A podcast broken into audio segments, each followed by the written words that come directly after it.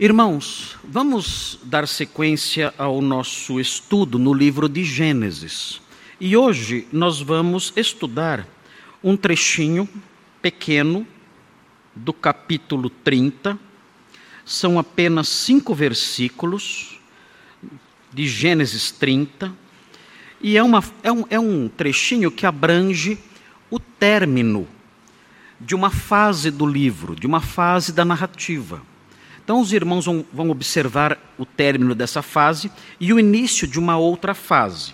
Então, vejam, Gênesis 30, 22 a 26, os irmãos logo vão entender o que eu quero dizer quando eu digo que é o término de uma fase e início de outra fase. Vejam aí o que diz o versículo 22, Gênesis 30, 22 até o versículo 26, Gênesis 30, 22 a 26. Então diz assim o texto bíblico: Lembrou-se Deus de Raquel, ouviu-a e a fez fecunda. Ela concebeu, deu à luz um filho e disse: Deus me tirou o meu vexame. E lhe chamou José, dizendo: Dê-me o Senhor ainda outro filho. Tendo Raquel dado a luz a José, disse Jacó a Labão: Permite-me que eu volte ao meu lugar e à minha terra. Dá-me meus filhos e as mulheres pelas quais eu te servi, e partirei, pois tu sabes quanto e de que maneira te servi. É esse o texto que nós vamos olhar nesta noite. É um texto simples, fácil de entender, não há grandes dificuldades nele, e nós vamos então caminhar por ele, os irmãos vão caminhar juntos comigo sobre esses versículos. É importante que os irmãos se lembrem de algumas considerações relacionadas à estrutura literária dessa passagem, para que os irmãos entendam melhor a. Uh, a mensagem presente nessa estrutura literária.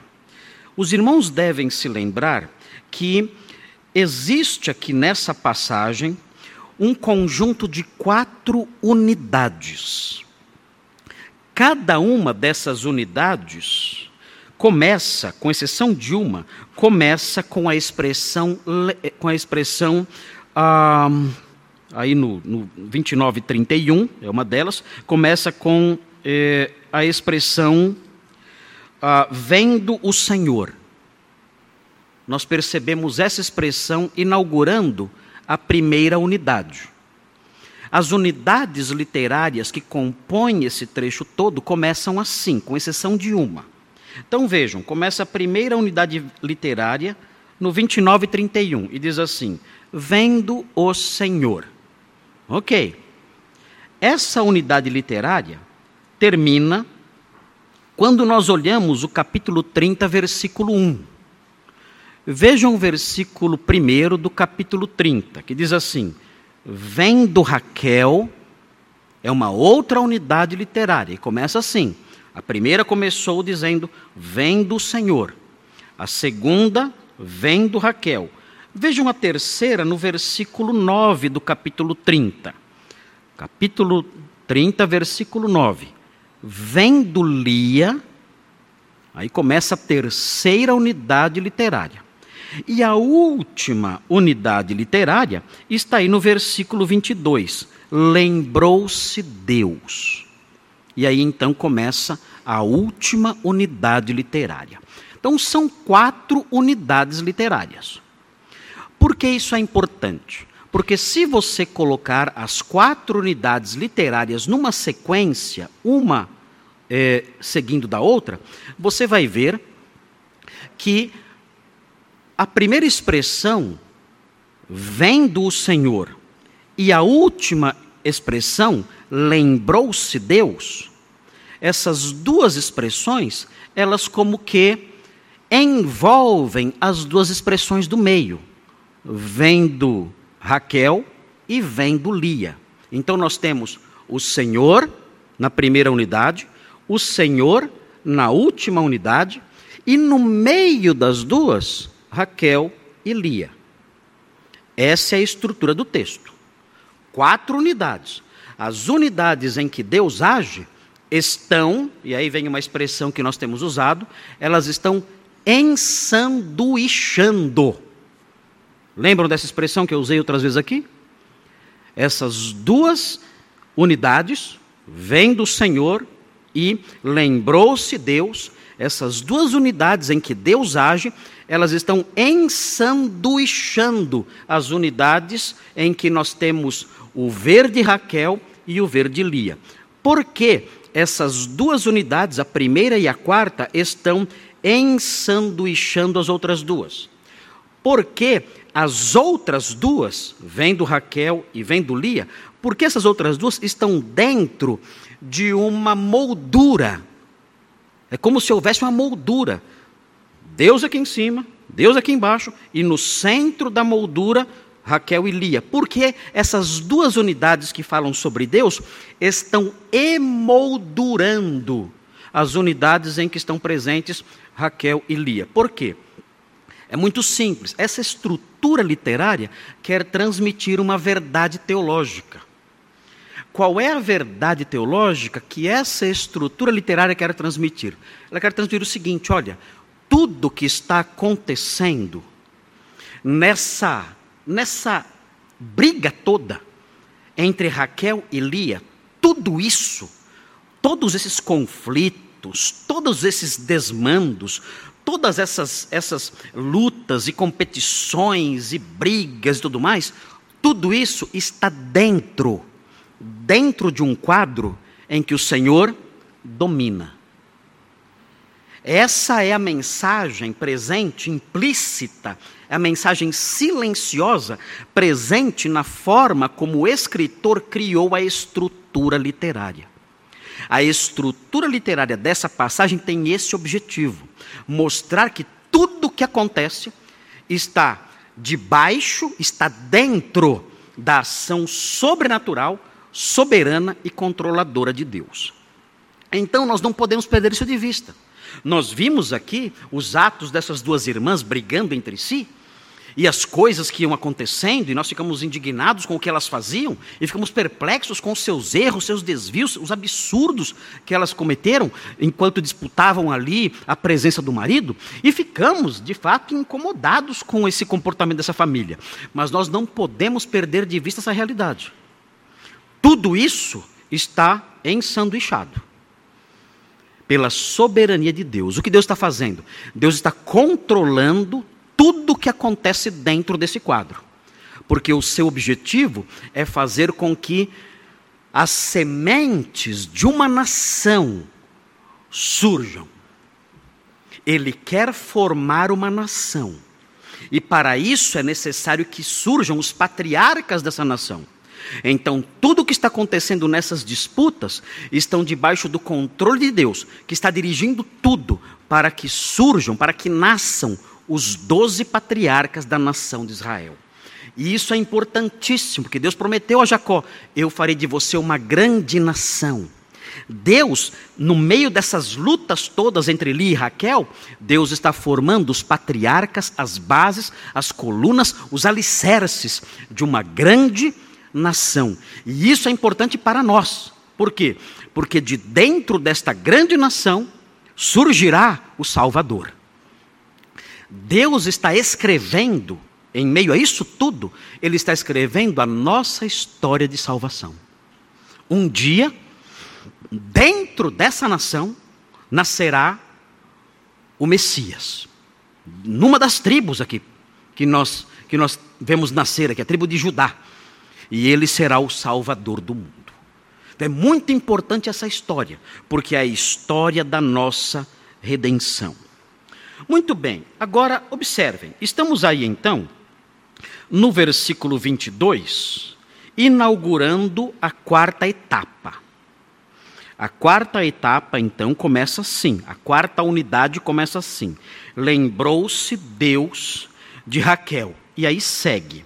E quando nós é, prosseguimos com a leitura, nós chegamos no versículo 25 e percebemos que uma fase da história de Jacó chegou ao fim.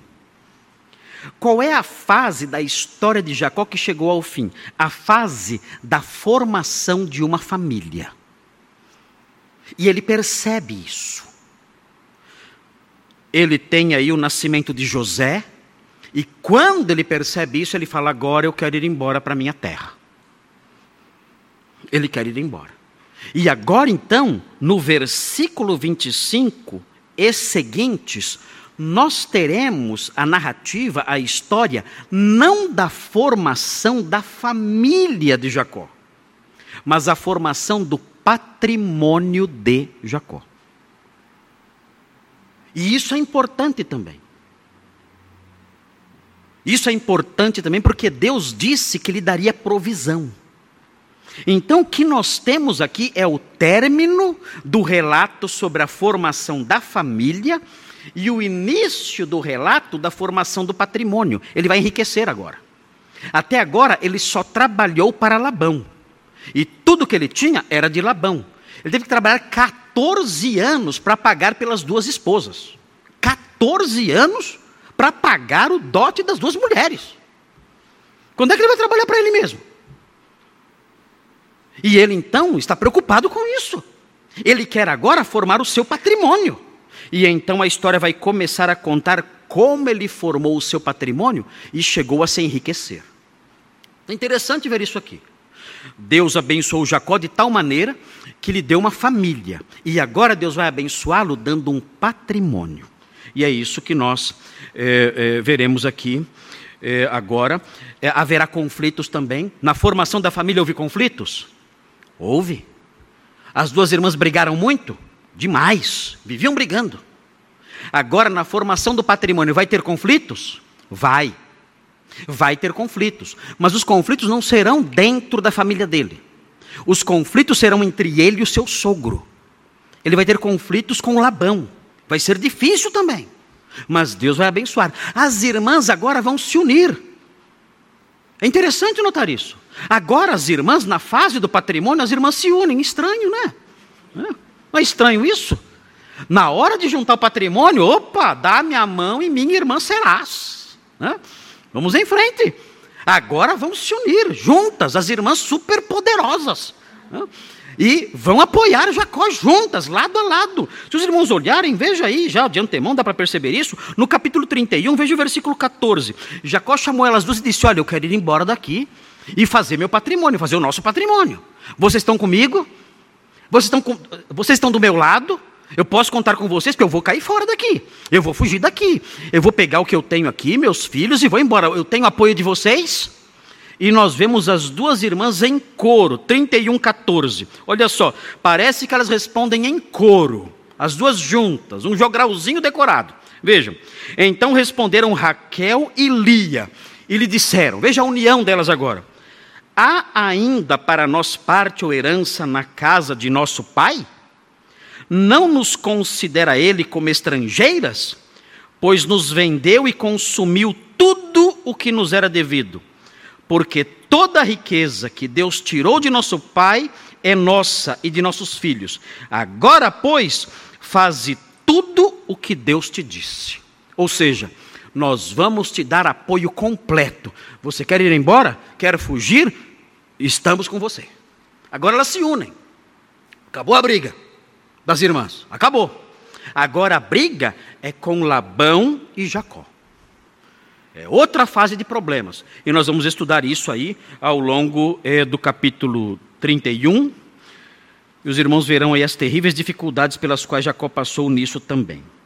Eu quero é, só destacar algo importante aqui, que eu já mencionei hoje cedo. Os irmãos vão me dar licença para é, destacar isso aqui. É, é, interessante notar que quando é, Deus abençoa Jacó, abençoa Jacó em termos terrenos aqui, não estou falando de bênçãos espirituais, estou falando de bênçãos aqui neste mundo, bênçãos das quais podemos desfrutar aqui nesta vida. Uh, que são bênçãos também de Deus, são bênçãos importantes também. Deus concede a Jacó uma família e patrimônio, essas duas coisas. Isso é muito importante detectar aqui. é importante porque os jovens da igreja, e essa palavrinha é para os jovens, não podem perder isso de vista. Os jovens da igreja, hoje em dia os jovens aí de fora, eu não sei o que eles têm na cabeça, eu não sei. Não sei. Eles estão saindo do nada e indo para lugar nenhum. É um. Você vê adolescentes de 47 anos em casa morando com os pais. Ali. Ô mãe, dá um dinheiro aí para comer um pastel. É, é assim. O cara lá com quase 50 anos de idade. Desse jeito. Isso, isso está errado. Não é assim que se vive neste mundo à luz da Bíblia. E muitas vezes, quando tocamos nesse assunto, dizem: ah, é, é, muita valorização dos bens materiais. Não é. A Bíblia não condena ter bens materiais. A Bíblia condena o apego aos bens materiais, o endeusamento dos bens materiais e o ajuntar, o trabalhar como escravo para juntar os bens materiais. A Bíblia não condena ter bens materiais, porque nós precisamos desses bens para morar, para viver, para comer. E se eu não tiver os meus bens materiais, eu vou ter que desfrutar dos bens materiais de alguém. É muito lindo falar que eu não valorizo os bens materiais quando eu vivo nas custas dos bens materiais de outros. Isso é muito lindo que é impossível viver neste mundo sem os bens materiais. Então é, é, importante observar isso. Quando Deus abençoou Jacó, ele abençoou com duas coisas: matrimônio e patrimônio. Guardem essas duas palavras: matrimônio e patrimônio. Jovens que estão aqui, vocês têm que ter dois alvos importantes nesta vida, neste mundo aqui, como crentes: para a glória de Deus, para servi-lo melhor, para que a sociedade seja melhor, para que a igreja seja forte, para que o reino de Deus se expanda, para que o nosso exemplo contagie a sociedade. Jovens que estão aqui, jovens que estão me ouvindo, ou seja lá onde estiverem agora, aí por aí afora, que eu sei que o culto é transmitido.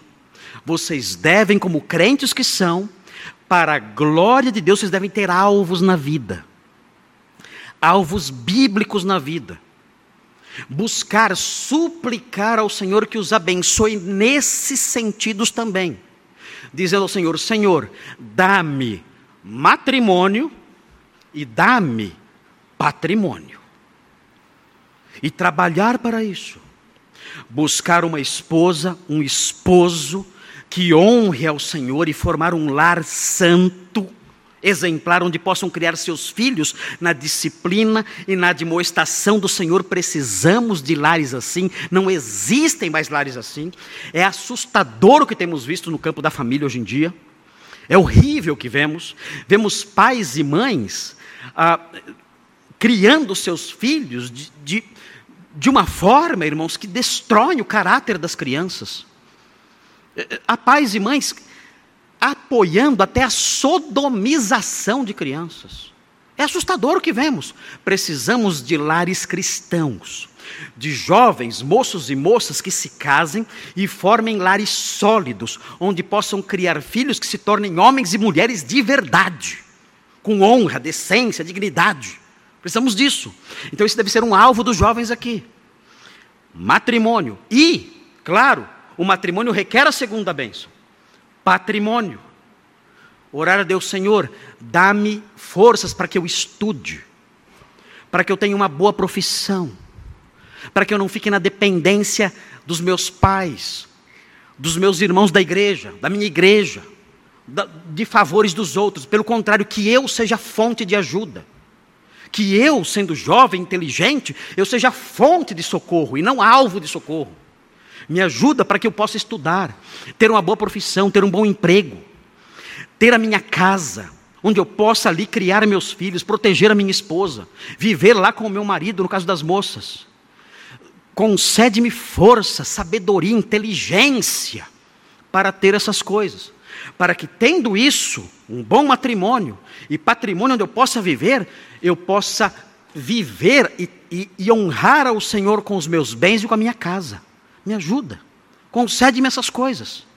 Os jovens têm que, têm que parar de, de se concentrar em bobagens. em coisas fúteis. Qual é o seu alvo na vida? Terminar uma série da Netflix. Meu Deus! Meu Deus! É hora de acordar. O alvo na vida tem que envolver esses elementos que eu mencionei: matrimônio e patrimônio. Para a glória de Deus, para que tenhamos lares fortes, de líderes fortes, crentes fortes, crianças crescendo em lares equilibrados, sólidos, sendo instruídas na verdade. É disso que precisamos. E os jovens que estão aqui devem começar a buscar isso já.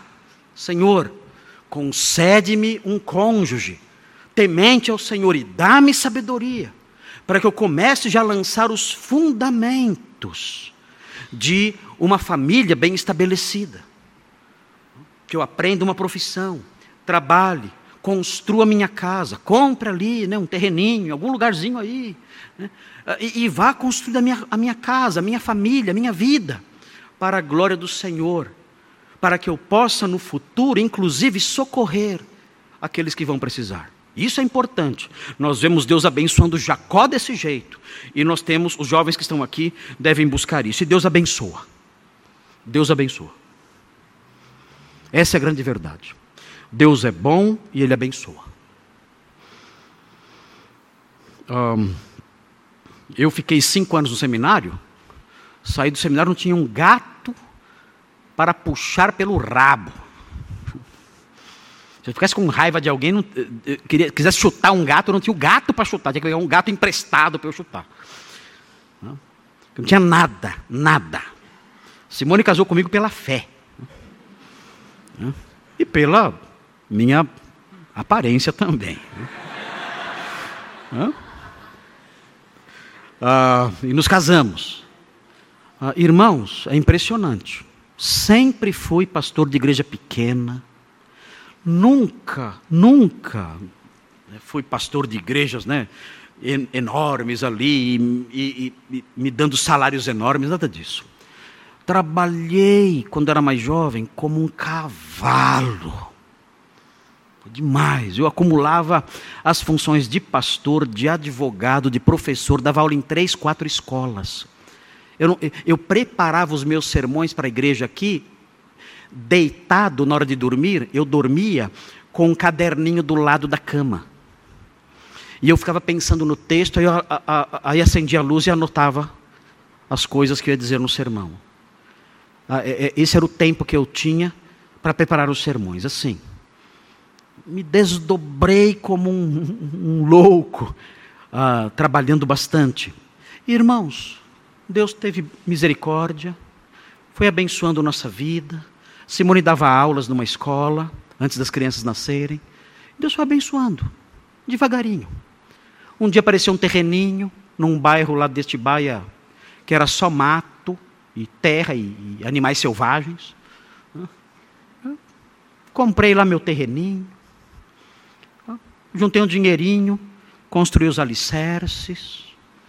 Passou o tempo, uh, levantei as paredes, né? depois de algum tempo, coloquei uma lajezinha em cima e fomos caminhando, caminhando devagarinho, e a Simone.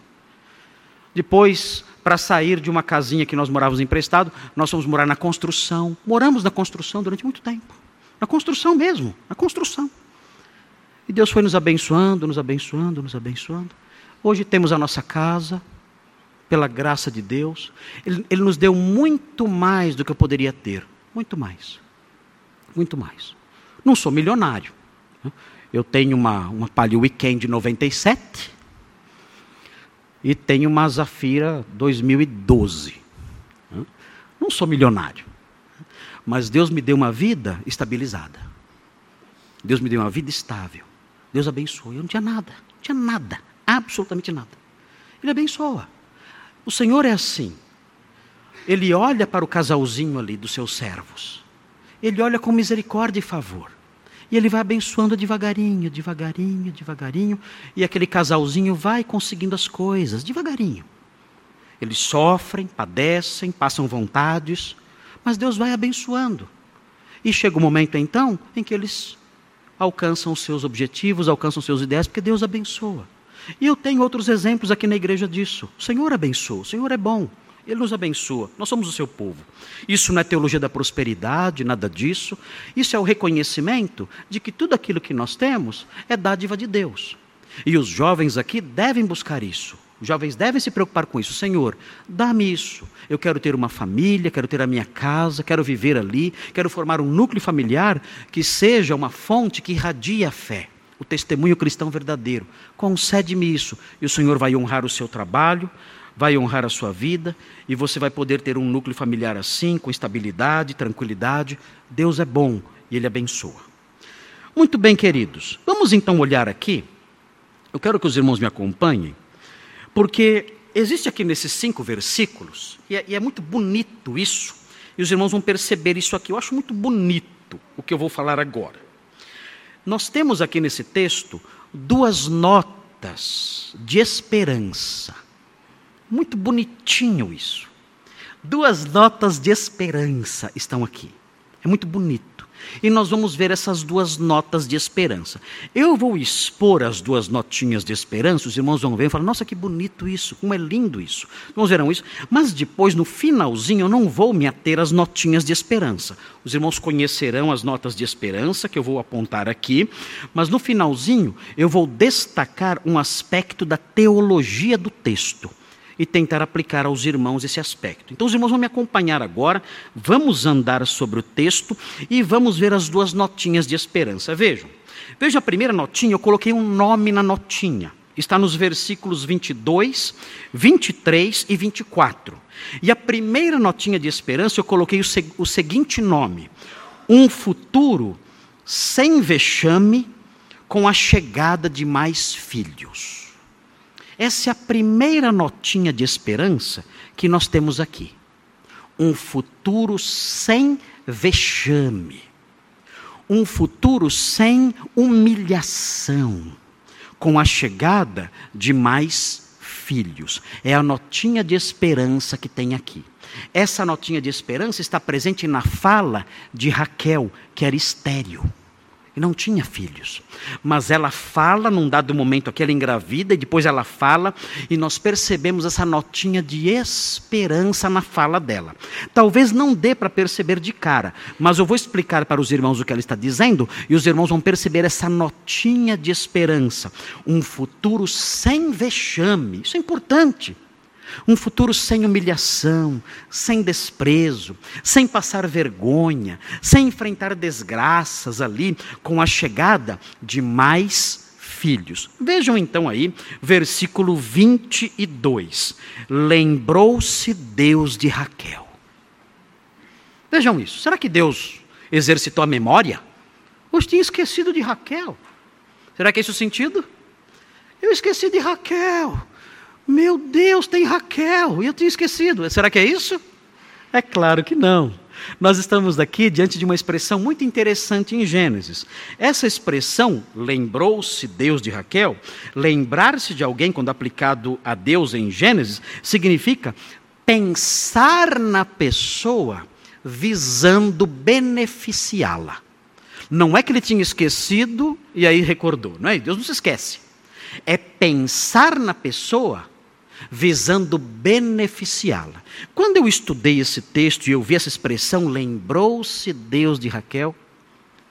E aí eu aprendi, lendo os meus comentáriozinhos lá teológicos, né? Eu aprendi que essa expressão significa isso, pensar na pessoa visando beneficiá-la. o primeiro que me veio à mente foi o ladrão na cruz. Qual foi a oração do ladrão na cruz? Lembra-te, lembra-te de mim quando vieres no teu reino. Pense em mim, visando me beneficiar quando o Senhor vier no seu reino. Achei isso tão lindo. Falei, meu Deus, que oração linda essa do ladrão. Senhor, pense em mim. Quando o Senhor vier no seu reino, pense em mim. Jesus falou assim para ele: Não, eu não vou pensar em você quando eu vier no meu reino. Hoje mesmo. Hoje mesmo vou pensar em você. Você vai ser meu paraíso hoje. Meu reino vai chegar um dia, é verdade mas eu vou pensar em você hoje ainda. E vou beneficiar você. E quando, quando eu, eu, vi essa expressão e aprendi essas coisas, eu orei a Deus, sabe de que jeito? De que jeito eu orei? Senhor, eu estou ficando velho. Eu sei que não parece, né, irmãos? Mas estou ficando velho. Ah, uma filha minha já foi embora, foi raptada por um ogro né? E levada embora para nunca mais voltar. A minha outra filha está indo embora também e nunca mais vai voltar. A minha filha mais nova hoje está fazendo vestibular e vai embora e nunca mais vai voltar. Falei, Senhor, estou envelhecendo. Lembra-te de mim. Lembre-se de mim, Senhor. Lembre-se de mim quando os dias forem maus. Lembre-se de mim quando começarem as dores. Quando o gafanhoto for um peso. Quando os moedores me faltarem. Lembre-se de mim. Me favoreça nos dias da minha solidão, da minha velhice, no fim da vida. Lembre-se de mim. E eu dormi dizendo assim: lembre-se de mim, lembre-se de mim, lembre-se de mim. E dormi. Que oração gostosa essa? Faça, faça o teste hoje, na sua casa. Quando for dormir, diga: Senhor, lembre-se de mim. Eu preciso do seu favor, da sua graça, da sua ajuda. Quem sou eu? Não tenho nada, meu Deus. Tudo se esfarela à nossa volta, tudo se esvai, tudo nós perdemos. Lembre-se de mim. Senhor ouve o seu povo. Senhor ouve os seus servos, e Ele olha para nós e nos favorece, consola o nosso coração e nos diz assim: Olha, eu, eu não, nunca, eu nunca esquecerei de você. Eu tenho uma herança para você, você não tem ideia da herança que eu tenho para você. Um dia você vai me ver, um dia você vai me ver face a face. Naquele dia, ninguém vai tirar a sua alegria, ninguém. Você vai, você vai ficar bêbado de tanta alegria. Você vai se embriagar com tanta alegria. O seu peito vai explodir de tanta alegria que eu nunca vou esquecer de você. Nunca. Faça essa oração hoje e durma gostoso, sabendo, o Senhor ouve essa súplica, Ele se lembra de nós. Vejam, em Gênesis nós temos isso, outros exemplos disso. Vejam, vejam Gênesis capítulo 8. Olha o que acontece aqui, um exemplo disso, é mais um exemplo apenas, é, é só para ilustrar o uso dessa expressão. Olha o que diz aqui em Gênesis 8:1. Vejam, lembrou-se Deus de Noé. Lembrou-se Deus de Noé. Será que Deus tinha esquecido de Noé na arca? Ah, vou cuidar de outros planetas, esse está inundado, depois eu vejo o que eu faço. É isso? Não. O texto está dizendo ah, que Deus pensou em Noé a fim de favorecê-lo. Lembrou-se de Noé. Vejam 19, Gênesis 19, versículo 29. É uma expressão muito comum em Gênesis. Gênesis 19, versículo 29. Vejam o que diz aí. Ao tempo que destruía as cidades da campina, 19 29, lembrou-se Deus de Abraão. E pensou em Abraão, a fim de favorecê-lo. Então, esse é o sentido presente aqui. Então, voltando para o nosso texto de Gênesis 30, 22, nós temos essa expressão: lembrou-se Deus de Raquel. E vejam, ouviu-a e a fez fecunda. É interessante aqui, nós temos aqui o início nessa passagem, isso já apareceu outras vezes, mas temos aqui o início de uma ênfase que aparece na passagem, que é sobre a onipotência divina. Se os irmãos olharem para o versículo 31, 29 e 31, vejam o que diz o texto. Diz assim: Vendo o Senhor que Lia era desprezada, e já estudamos isso, fê-la fecunda, ao passo que Raquel era estéril. Raquel não podia ter filhos. E agora, então, no finalzinho dessa fase, no finalzinho da fase da formação da família, nós vemos isso. Vemos isso no versículo 22. Lembrou-se Deus de Raquel, ouviu-a e a fez fecunda. Ou seja, ela engravidou. E isso é um grande milagre. Vejam, queridos, tudo indica, pelos, pelos dados que nós colhemos da narrativa, pelos, pelas pistas que nós temos aqui na narrativa, tudo indica que ela orou a Deus durante sete anos. Quando nós comparamos as, as, as alusões ao tempo na narrativa toda, tudo indica, fazendo os cálculos direitinho, observando, observando essas, essas dicas temporais presentes na narrativa, tudo indica que ela orou durante sete anos, ela implorou durante sete anos para engravidar. E Deus abençoou. E aí, nesse versículo, nós percebemos a onipotência de Deus no sentido de que é Ele quem faz com que uma mulher engravide. Quem abre a madre mais uma vez aprendemos a lição aqui. Na, na, na, narrativa sobre a formação da família de Jacó, uma das lições mais claras da narrativa é que quem faz com que uma mulher possa conceber e dar à luz é, um filho é Deus. A gravidez, a gravidez é obra da onipotência divina. A teologia de Gênesis aponta para isso. A gravidez é obra da onipotência divina. Que nós tendemos a ver isso tudo como algo natural. E é natural. Claro, uma mulher engravidar é natural. Mas a Bíblia vai além disso. A Bíblia não vê isso apenas como uma questão biológica, como funcionamento normal das coisas. Vai além disso. A Bíblia atribui a gravidez de uma mulher ao poder de Deus. Deus é quem faz a mulher poder ter filhos. Ele é onipotente, o seu poder chega a tal ponto que ele é capaz de fazer com que uma mulher conceba. Ela ali com o seu marido tenham filhos. É obra do poder dele. Mas isso nos surpreende, ficamos surpresos com isso, mas não é só isso que a Bíblia ensina. Por incrível que pareça, a Bíblia fala também que a mulher que não tem filhos e que não pode ter filhos, a Bíblia diz que isso também é obra do poder de Deus. Pastor, é. Tanto abrir a madre, quanto fechar a madre, é obra da onipotência divina.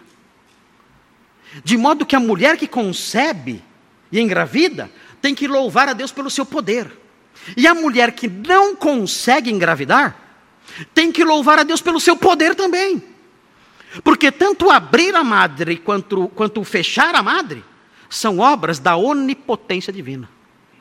Isso dá aos casais uma perspectiva diferente de vida.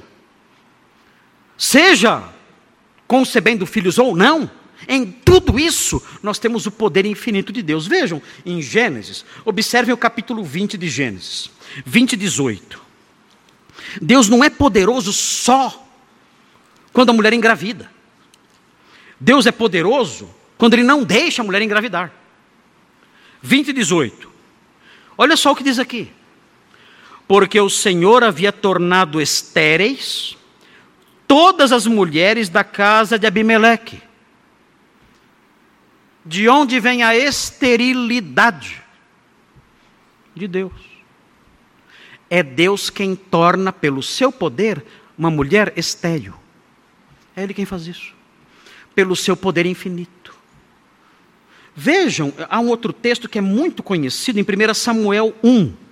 1 Samuel 1, versículos 5 e 6. Vejam o que diz.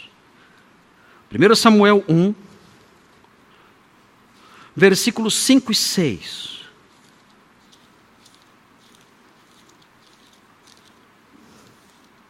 Diz assim: A Ana, porém, aqui é a história de, do nascimento de Samuel. A mãe de Samuel, Ana, e seu marido Eucana. Diz assim: Ana, porém, a Ana, porém, dava porção dupla, porque ele a amava, ainda mesmo que o Senhor a houvesse deixado estéril. Agora vejam os seis a sua rival a provocava excessivamente para irritar, porquanto o Senhor lhe havia cerrado a madre. No poder de Deus, no exercício do seu poder, ele havia fechado a madre Diana para que ela não concebesse. Quando então Deus mostra o seu poder? Quando a mulher engravida e quando Deus impede que a mulher engravide. Nas duas situações, nós vemos o poder de Deus. Ele cerrou o ventre de Raquel, impedindo que ela engravidasse, e isso era a obra do seu poder infinito. E agora, ele faz o contrário. Agora ele abre o ventre de Raquel. E Raquel concebe e vai ter um filho. Os casais da igreja que querem ter filhos, têm dificuldade, devem descansar. Não podem ver ansiosos, apavorados, desesperados. Meu Deus, meu Deus. Não, não. Nós somos crentes. Nós temos outra perspectiva de vida. A nossa vida está mergulhada em Deus. A nossa visão da vida é uma visão que, que não envolve estarmos jogados aqui. Nós estamos jogados aqui.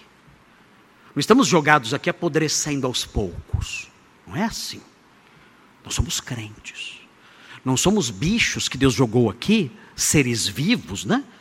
Não somos homo sapiens, que Deus jogou aqui e vamos aí rastejando pela vida até um dia irmos para a sepultura. Não é assim. Nossa vida não é assim. A nossa vida é vivida debaixo do controle do poder de Deus. Essa é a nossa visão da vida. Tudo que nos acontece está debaixo do seu poder, da sua direção. E quando nós estudamos a Sua palavra, aprendemos isso. Então, os casais que estão aqui, que querem ter filhos e não conseguem, ou aqueles que não conseguem parar de ter, devem se lembrar disso. Filhos ou não filhos, são obras grandiosas do infinito poder de Deus. Quando você olhar para uma mulher e ver a barriga ali, né, você está diante de um, de um, de um ato da onipotência divina. Veja como Deus é onipotente. Ele abriu a madre dessa moça. E quando ouvirem falar de uma moça que não consegue engravidar, Senhor, eu louvo o seu nome, porque é pelo seu poder que o Senhor fecha a madre com propósitos santos, justos e bons. Louvado seja o Senhor pelo seu poder infinito. Isso consola o coração. Isso consola o coração e livra a pessoa de pesos, de angústias, de culpas, de dores, de frustrações, livra tudo. O cristianismo, a sã doutrina, liberta, liberta. A pessoa passa a louvar a Deus por aquilo que ele faz, porque conhece, sabe que a sua vida está embutida em Deus, debaixo do controle dele e das ações soberanas dele. Nós somos crentes, a nossa mente é diferente. O incrédulo se apavora, não entende nada sai como louco atrás de soluções, desesperado, adoece, tem que tomar remédio, fica internado. Nós não. Nós não. Nós olhamos para a vida de outra perspectiva. Temos a mente de Cristo e dizemos: Senhor, é assim que o Senhor quer? Louvado seja o seu nome, porque o seu, o seu poder se manifesta no sim e o seu poder se manifesta no não. E eu te louvo então pelo sim e eu te louvo pelo não. Louvado seja o seu nome, Deus Todo-Poderoso. Tudo que o Senhor faz é obra do seu poder sem fim. Muito bem, vamos então prosseguir. Volte para Gênesis, veja o que diz aí o texto. Diz assim, Gênesis 30, versículo 23 agora. Diz assim: Ela concebeu, uh, deu à luz um filho e disse: O que nós temos aqui é o padrão é o padrão normal que esse trecho sobre a formação da família de Jacó usa. Sempre que uma criança vai nascer aqui, essa é a fórmula usada. Ela concebeu, deu à luz um filho e disse. Essa é a fórmula. Sempre que vai nascer uma criança é assim. Então aqui temos a fórmula padrão. E aí então agora Raquel vai falar alguma coisa. Ela diz assim: Deus me tirou o meu vexame. Como assim? Como Deus tirou o vexame dela? Muito simples. Os irmãos devem se lembrar. Naqueles dias, uma mulher ser estéril era extremamente vergonhoso. Era um terrível estigma social.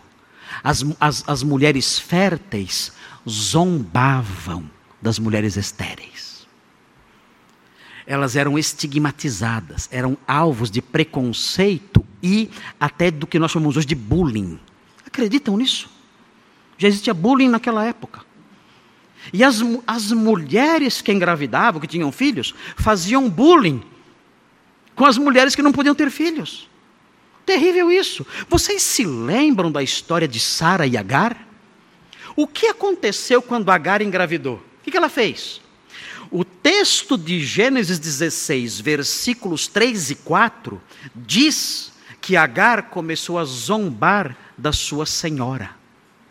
A escrava começou a zombar de sua senhora. Eu engravidei, você não engravida. E passou a desprezá-la e zombar dela. Esse, isso era um terrível estigma social que recaía sobre as mulheres que não engravidavam naqueles dias. Por isso Raquel está dizendo: Olha, o Senhor afastou de mim o meu vexame, o Senhor tirou o meu vexame. E é aqui que nós temos, nós começamos a ver aqui, começa a começamos a vislumbrar aqui um, a, a, a, nota de esperança. Ela, ela começa já a vislumbrar um futuro sem vexame. É uma nota de esperança que começa a se formar. E essa nota de esperança começa a se formar vai tomar, vai tomar um conteúdo mais intenso ainda. Veja o que ela diz. Ela diz assim, na sequência: E lhe chamou José. O que significa José? José, se você se chama José, e sempre tem alguém que chama José. Né? Uh, se você se chama José, José vem é, de um verbo hebraico, o verbo Yosef, que significa adicionar. É esse o significado de José. Adicionar. Ela está pensando assim: Deus me adicionou um filho. Mas não é só isso. Ela não está pensando só no que Deus fez agora. Notem, é uma, há aqui uma nota de esperança em relação ao futuro. Ela dá o nome para o menino de adicionar. Estranho, né?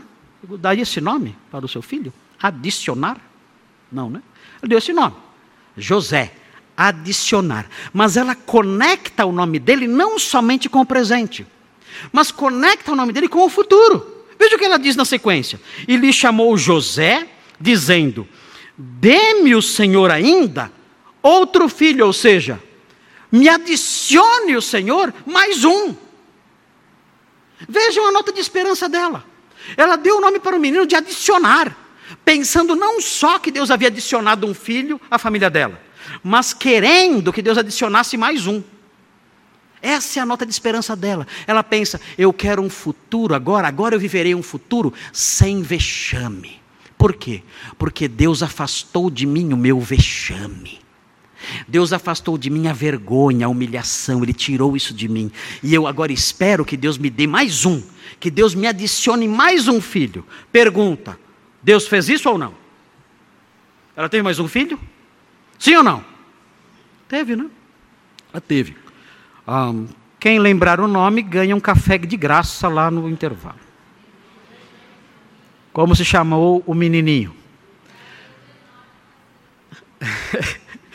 não estou ouvindo direito. Não estou ouvindo direito. Ela teve mais um. Ah, Benoni, Benoni. Benoni, e aí ficou o nome Benjamim. Onde está isso? Né? Ah, José acertou lá. Né? Onde está isso? Gênesis 35. Veja o capítulo 35, o que aconteceu. No capítulo 35 é algo muito bonito misturado com algo triste. É algo muito lindo, mas está misturado com algo triste. Olha que triste aqui. Veja o capítulo 35, o que acontece. Eles vão embora, eles vão para Canaã, como era plano de José para formar ali seu patrimônio e tudo mais, fazer a sua vida ali. Mas veja o que acontece quando eles estavam indo para Belém. Diz assim, 35, 16. Fala assim: partiram de Betel e. Oh, desculpem, é, 30, é 35, 16. Partiram de Betel e, havendo ainda pequena distância para chegar a Efrata, deu à luz Raquel um filho, cujo nascimento lhe lhe foi a ela penoso, foi um parto difícil demais. Ela era idosa? Não. Era uma mulher jovem, fértil agora. E ela vai dar à luz o seu segundo filho. já estando em Canaã, indo de Betel até Belém durante a viagem. Vejam 17. Em meio às dores de parto, disse-lhe a parteira: Não temas, pois ainda terás este filho. Ao sair-lhe a alma, porque morreu. Que triste isso. Raquel, tão bonitinha ela era, não é? Aprendemos que ela era muito linda, que Jacó, quando a viu, ficou apaixonado. Ele não ficou apaixonado por Lia porque achava que ela era feia, tinha os olhos baços, né? Ele não gostava da aparência dela. Mas Raquel era muito bonita, linda Raquel. E ela, que jovem ainda, tendo seu segundo filho. Que, que, que momento lindo esse aqui, um momento muito importante. Ela está, ela está vendo a realização do seu sonho. Eu, eu eh, estou tendo um filho agora, vou chamar o meu filho de José, e Deus vai me adicionar mais um filho. Ela vê o seu sonho se cumprindo aqui. Mas ela vê o seu sonho se cumprindo e morre. Triste isso, né? Muito triste. Vejam a sequência. Deu-lhe o nome de Benoni, mas seu pai lhe chamou Benjamim. Assim morreu Raquel e foi sepultada no caminho de Efrata, que é Belém. Deus cumpriu ah, o desejo dela. Ela viu seu sonho se realizar e morreu. Triste isso, né? Ah, a expectativa era que ela amamentasse, a criança crescesse, mas não foi o que aconteceu mas o desejo dela de ter mais um filho, isso se cumpriu. Ah, então nós terminamos, quando chegamos no versículo 24, nós terminamos com essa notinha de esperança doce. A esperança de um futuro sem vexame, marcado pela chegada de mais um filho. Muito bem. E agora vem uma segunda notinha de esperança aqui nos versículos 25 e 26. Veja o que diz o texto. A segunda notinha de esperança, eu dei um nome para ela também. E o nome que eu dei para a segunda notinha de esperança, que está nos versículos 25 e 26, é o seguinte: um futuro livre da servidão num outro país um futuro livre da servidão num outro país. Essa é a esperança de Jacó. Eu agora quero ir embora, quero me livrar da servidão. Já trabalhei 14 anos por essas duas mulheres que não param de brigar. Se eu soubesse, né, acho que não teria trabalhado tanto para duas mulheres assim. Agora eu já paguei minha dívida, 14 anos trabalhando por elas, agora eu quero ir embora, livre da servidão e quero fazer minha vida em outro país, no meu país de origem.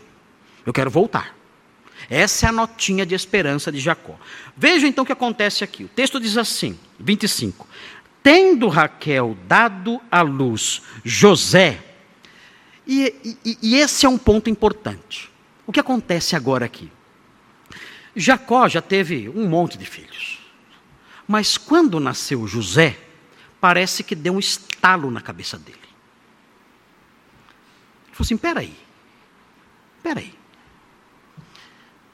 Eu tenho agora a minha própria família. Jacó demorou, hein, para acordar. Demorou, hein? Doze já. Quatro mulheres. Doze filhos. Demorou para acordar. É, ele como que acorda, ele fala: eu, eu tenho que começar a pensar na minha casa. Até agora, eu só trabalhei para o Labão, para pagar o dote das duas esposas. Mas agora isso já está pago e olha, nasceu mais um.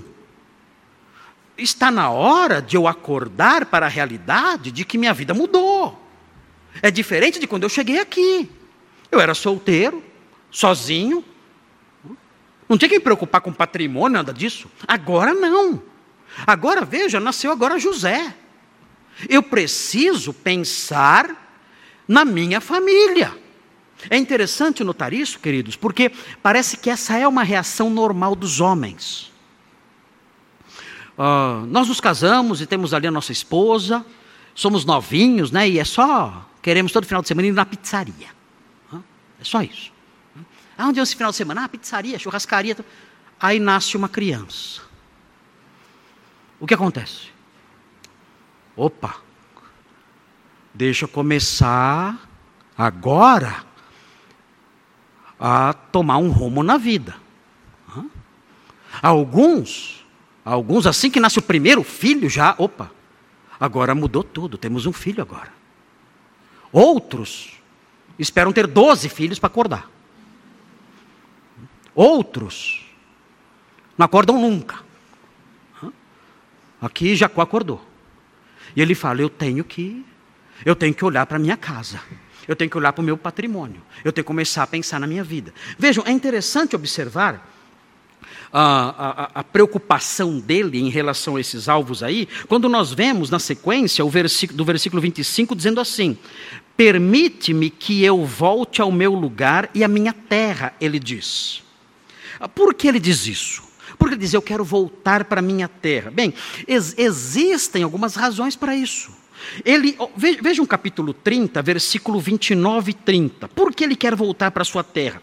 Há uma razão implícita no capítulo 30, versículos 29 e 30, que fala assim: ele diz assim.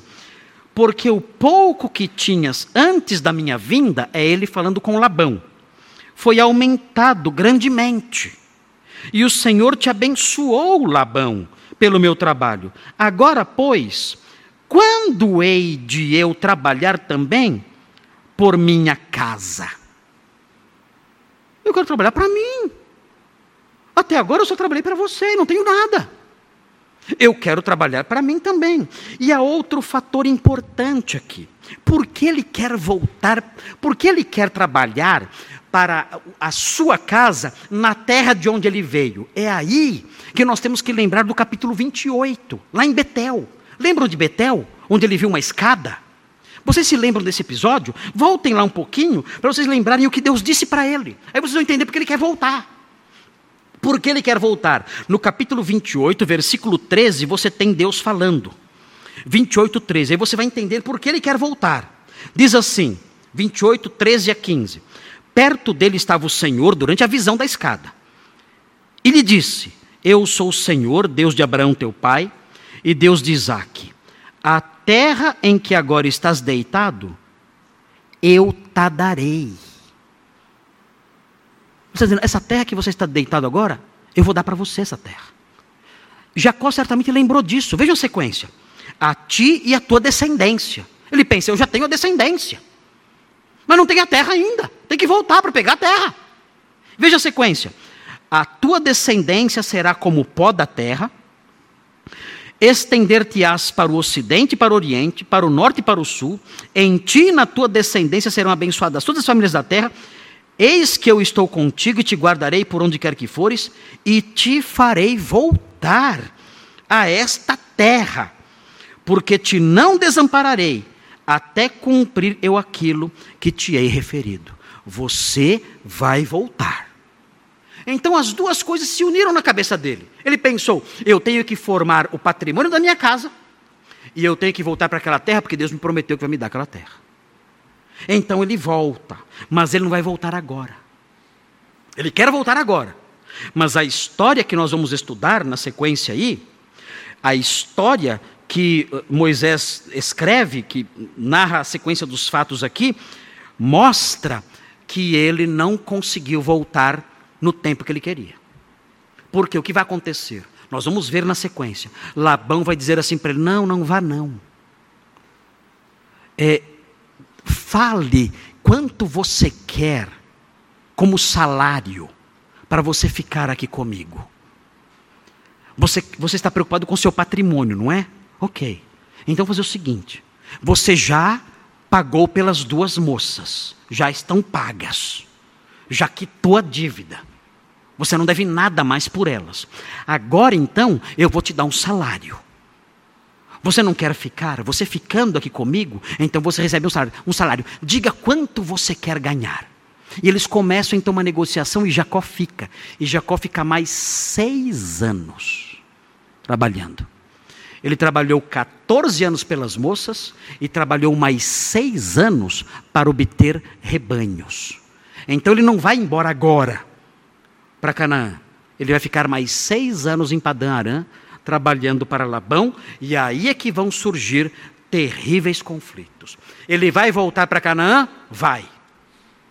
É importante ele voltar para Canaã? É. Por que é importante?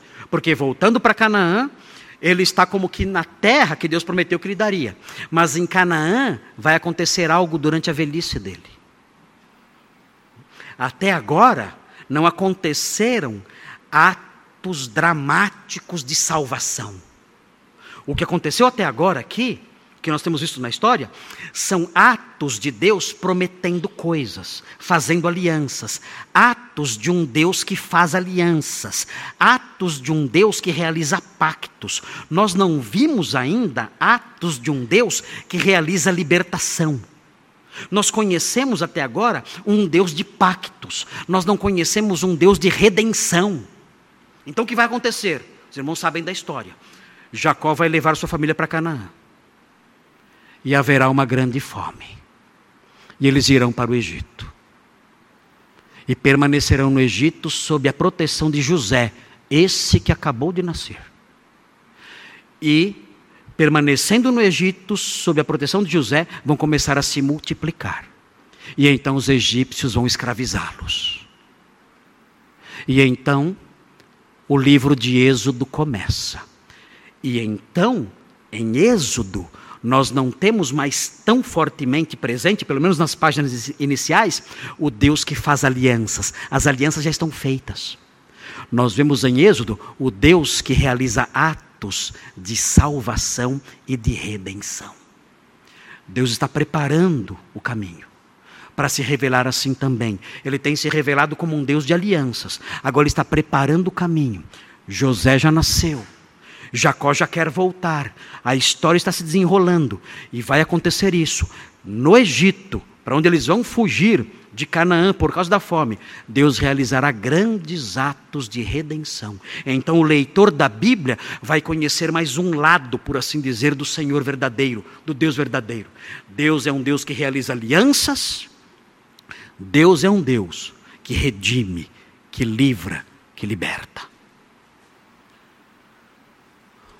E é importante,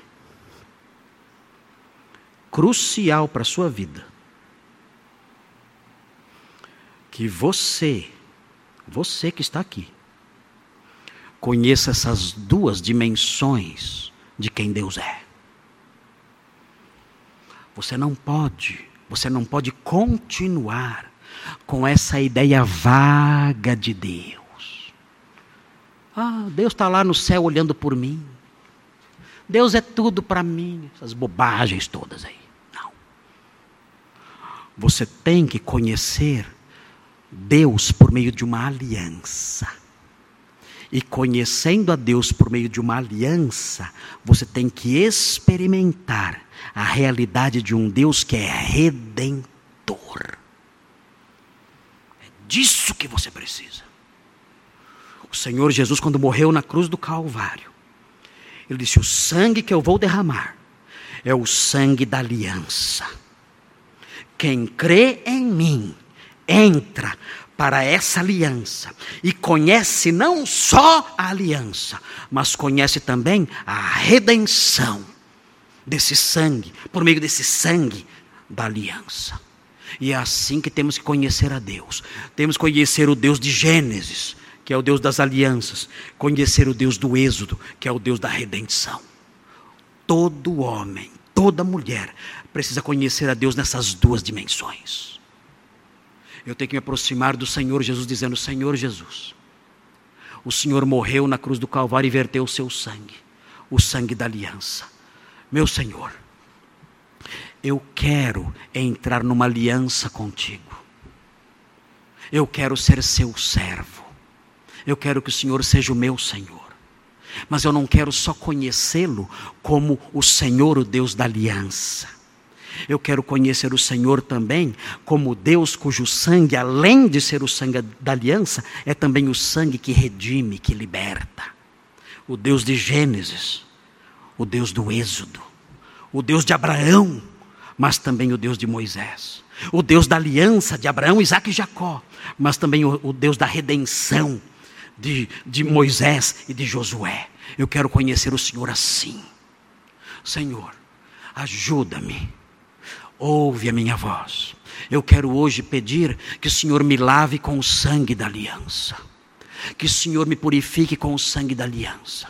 Que o Senhor me abençoe para que eu entre numa aliança com o Senhor. E eu seja o seu servo para sempre em minha vida. E não somente isso.